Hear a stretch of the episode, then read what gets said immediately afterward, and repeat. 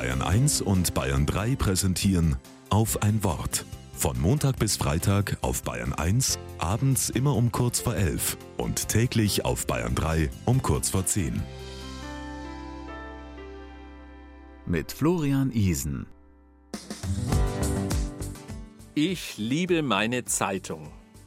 Morgens im Schlafanzug zum Briefkasten gehen, die Zeitung rausholen und dann mit der ersten Tasse Kaffee lesen. Was ist gerade los in der Welt und in der Politik? Ich lese Berichte, Analysen und Kommentare und ich komme ins Nachdenken. Das kann man auch ganz anders sehen als die Journalistin. Ihr Name steht unter dem Artikel. Oder Aha, so habe ich das noch gar nicht gesehen. Oder Interessant, das wusste ich nicht.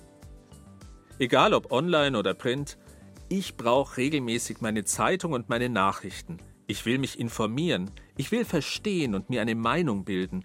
Und das geht nur, wenn ich Quellen habe, denen ich vertrauen kann, bei denen ich weiß, es ist sorgfältig recherchiert, man ist politisch unabhängig und man will niemandem seine Meinung aufzwingen.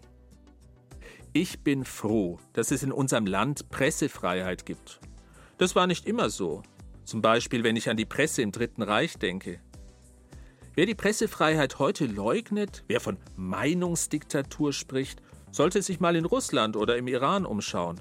Wer dort nicht regierungstreu berichtet, muss um sein Leben fürchten. Christen haben in der einen Hand die Bibel und in der anderen Hand die Zeitung, hat mal ein Theologe gesagt.